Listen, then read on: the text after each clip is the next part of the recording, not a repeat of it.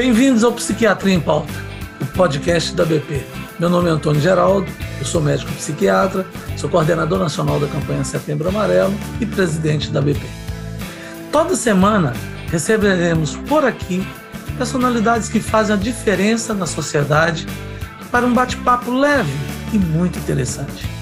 Combater o estigma e levar conhecimento sobre a psiquiatria para a população é o nosso objetivo. Aperte o play e aproveite. Nosso papo hoje invade as mídias sociais e a terrível cultura do cancelamento. O que é? Como pode influenciar na sua saúde mental? Recebo hoje a jornalista e influenciadora digital Ellen Lapa. Ela tem mais de 25 mil seguidores no Instagram, faz conteúdo de mídia há mais de seis anos e foi diagnosticada com transtorno de ansiedade generalizada e depressão. Embora a influência fale sobre diversas pautas como o mundo pop, moda e beleza, a saúde mental é uma bandeira que ela levanta, além de incentivar e apoiar os seguidores que procuram ajuda médica para o cuidado com saúde mental. Não é segredo para os milhares de seguidores que a acompanham no Instagram que a Ellen fez tratamento psiquiátrico. Ela sempre fala sobre a importância da atenção médica e de como o fato das doenças mentais serem um tabu social pode prejudicar várias pessoas que precisam de tratamento. Que trabalho maravilhoso que a Ellen faz. Ellen, bem-vinda. É um prazer ter você no Psiquiatria em Pauta. Tudo bem? Tudo bem, eu que agradeço, é um prazer. Fiquei muito feliz de ter convidada, de ter sido convidada, fiquei bestinha. que bom, que bom que você gostou, que bom que nós aqui estamos felizes também com a sua participação. Vamos ajudar aí a população trazendo esse tema. Vamos lá. Ellen, a cultura do cancelamento tem sido um termo muito reproduzido, cada vez mais comum. Claro que estar nas redes sociais é estar exposto ao cancelamento? É isso? O que você pensa sobre isso? É, sem dúvida, né? A gente leva muito para essa questão dos, do cancelamento dos famosos, dos influenciadores, mas a partir do momento que a gente tem uma rede social, a gente está sujeito né, ao cancelamento por conta é, dessa, dessa força que a internet ela tem hoje, que a rede social ela tem hoje. Obviamente que quando a gente fala, quando a gente leva isso para um influenciador, para um artista que está falando para mais pessoas, é, as consequências disso podem ser maiores, e como atinge mais pessoas também, a chance de ter alguém ali, que, que algum, algum grupo, que veja algum problema naquela fala, né, é, é, muito, a possibilidade é muito maior. Mas hoje, com a rede social, qualquer pessoa pode ser cancelada, né, ela pode viralizar aí de uma forma ruim, e acabar é, passando mesmo por esse cancelamento, que eu acredito que traga assim, muitos prejuízos, é, desde financeiro para a saúde mental, vida pessoal da pessoa. Maravilha.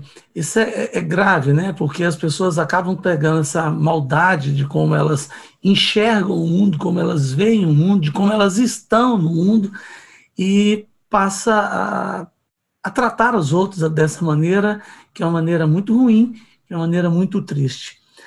Você costuma receber feedback dos seus conteúdos, Anne?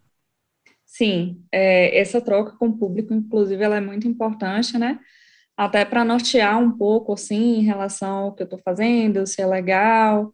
É, eu posso dizer que eu sou privilegiada porque eu recebo poucos feedbacks ruins, né? Teve uma época que começou a aparecer algumas pessoas, né, o que a gente chama de haters, né, que são as pessoas que odeiam pessoas na internet. E aí, é, na época, eu até me impus, eu lembro até de um cliente ter comentado assim, ah, eu achei você um pouco agressiva, porque eu falei abertamente que eu não ia aceitar esse tipo de comentário, né, que eu não ia aceitar ser vítima desse tipo de ódio gratuito, e eu deixei bem claro o seguinte, eu falei, ó, se eu receber, eu vou expor, né? Então aí as pessoas ficam com medo. Hoje eu, eu, já não sei se eu teria essa abordagem, na época eu não cheguei a expor ninguém, é, mas não sei nem se eu diria que faria isso, porque aí eu entendo também que é, vira outro problema, né? Mesmo que a pessoa ela tá vindo ali, acaba que eu meio que devolveria na mesma moeda. Mas eu acho que na época, é, com a maturidade que eu tinha na época, isso foi um pouco importante porque eu acabei não dando muito espaço para esse tipo, né? Não estou dizendo que, que outras pessoas talvez tenham feito e não deu certo, mas assim, eu, eu sou privilegiada realmente que na minha rede eu não recebo muito esse tipo de, de feedback, assim, de, de pessoas vindo agredir gratuitamente mesmo, mas já aconteceu. Você fala isso, me chama a atenção o seguinte, de certa forma você faz uma certa prevenção também com que você trabalha, concorda? Você já fala de uma maneira com que você não permite ou você não gere no outro essa coisa gratuita eh, com que os haters se comportem assim com você. Você faz essa prevenção? Você faz esse cuidado? Eu acho que de certa forma sim. E sempre que eu vou tratar algum tema, né, principalmente quando envolve outra pessoa sendo cancelada, é, eu tento ter um olhar diferente, porque eu acho que quando a gente se coloca em um lugar também assim de ah, eu nunca erro, né? As pessoas elas acabam ficando mais propensas a vir, virem cobrar isso depois. Então eu sempre gosto de enfatizar que eu sou uma pessoa que comete erros, que às vezes vou ter opiniões erradas e que eu estou aprendendo.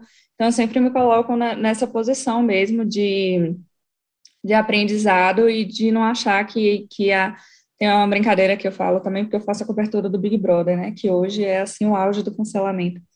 E aí eu sempre brinco, falo, gente, se eu fosse pro Big Brother, eu seria cancelada assim rapidamente, não tenho a menor sombra de dúvida. Ainda brinco assim, ó, vocês iam ter que passar muito pano, né? Quem é meu seguidor, quem gosta de mim, ia ter que passar muito pano, porque eu seria cancelada e, e eu sempre falo que qualquer pessoa filmada 24 horas vai ser cancelada.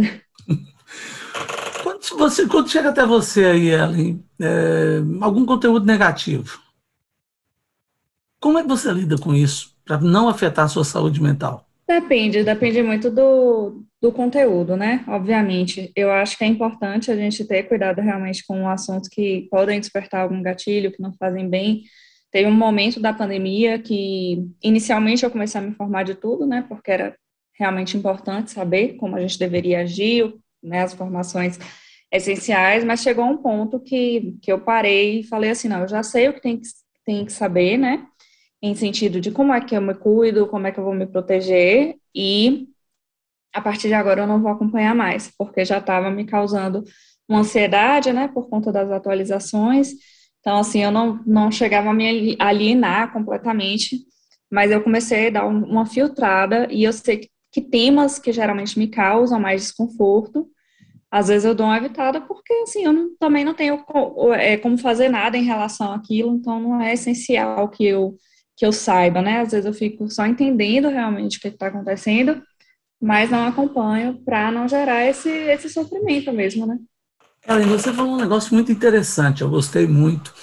Eu estou entendendo, veja se é isso, aí você me corrige se não for, que no caso não é a Ellen pessoa comum, é a Ellen jornalista que pensa para construir todo esse contexto que você faz, para pensar tudo isso inclusive para falar em saúde mental para os seus seguidores, é isso? Ah, sem dúvida, né? A formação me ajuda muito nesse sentido, é, de poder fazer esse filtro mesmo, de ser uma assessora, né, de mim mesmo.